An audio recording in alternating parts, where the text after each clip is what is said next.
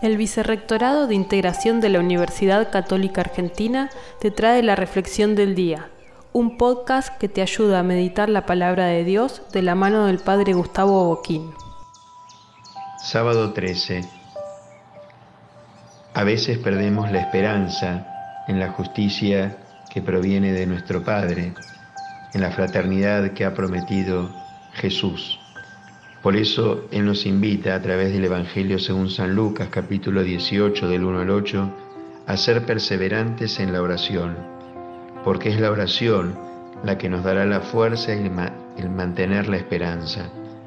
Cuenta esta parábola de un juez inicuo al que no le importaba hacer justicia, pero por la insistencia de alguien que le pide justicia, el juez finalmente sentencia. Y Jesús dice, ¿y Dios no hará justicia a sus elegidos que claman a Él día y noche, aunque los haga esperar?